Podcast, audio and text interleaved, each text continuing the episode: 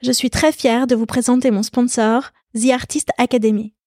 L'écriture tient une grande place dans ma vie, et j'ai trouvé que cela faisait sens de vous présenter cette académie d'écriture. The Artist Academy est connue pour proposer des masterclass d'écrivains lus dans le monde entier, comme Eric Emmanuel Schmidt, Raphaël Giordano ou Bernard Werber. Des masterclass dans lesquelles ces grands auteurs vous partagent leurs meilleures techniques d'écriture. Cette fois-ci, The Artist Academy va plus loin, avec une nouvelle offre qui s'appelle l'Académie d'écriture. L'Académie d'écriture, c'est un coaching sur 12 mois qui vous prend par la main de la première page au point final de votre manuscrit. Vous êtes coaché par des agents littéraires et vous avez accès aux masterclass de 8 grands auteurs. Les thèmes abordés? Donnez vie à vos personnages, travailler la musique des mots, structurer votre récit. Ce programme est fait pour tous ceux qui ont un rêve d'écriture et qui veulent enfin le réaliser. Que vous soyez débutant ou expérimenté, c'est un programme qui vous aidera à installer une routine d'écriture dans votre vie, à développer votre légitimité et à ouvrir votre créativité.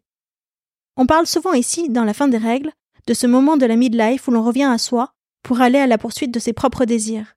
Si vous avez envie de rejoindre cette académie d'écriture, alors avec la fin des règles, vous aurez 10% de remise. Je vous invite à remplir le formulaire qui se trouve dans le descriptif pour avoir toutes les informations. Si vous aimez écrire et que vous avez envie de tenir votre livre entre les mains, allez-y de ma part.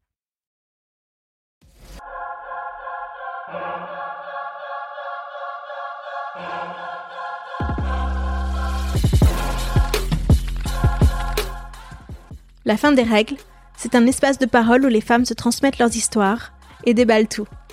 La ménopause sert de point de départ pour parler féminité, transmission et tous les sujets que chaque femme doit redéfinir à la midlife.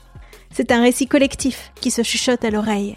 La vie au travail, la vie au lit, les kilos qui ne partent plus, les nuits blanches, mais aussi la libération que cela semble représenter pour beaucoup de femmes. La fin des règles que l'on s'impose, des règles que l'on accepte, la fin des règles quoi. Allez, venez.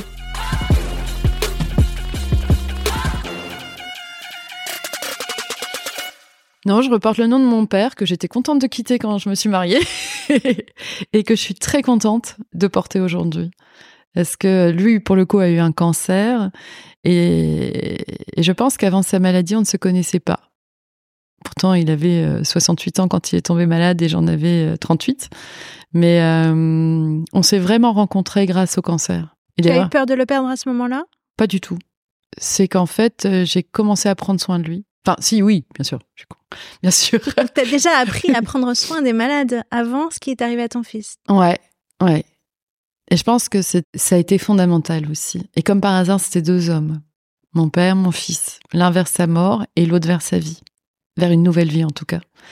Et cet apprentissage de, prendre soin de mon père, d'être là pour lui, alors ça tombait bien, on était séparés avec le père de mes enfants, donc euh, le week-end où j'avais pas mes enfants, je montais dans le nord, puisque mes parents sont originaires de Lille, et euh, j'allais voir ma mère et mon beau-père un soir, et puis je passais toute la journée avec mon père.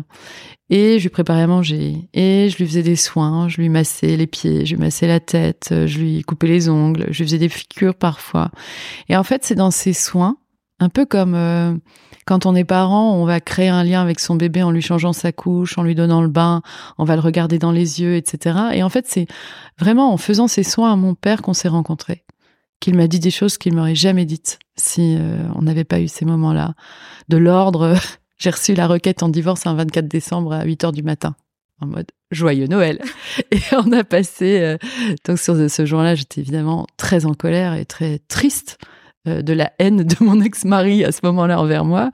Et le 25, on l'a passé tous les deux avec mon père.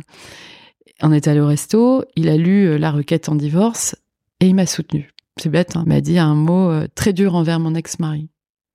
Et puis après, on s'est assis l'un en face de l'autre et j'ai commencé à, lui donner un soin des pieds. Donc lui couper les ongles, lui, lui masser les pieds, le bas des jambes et tout.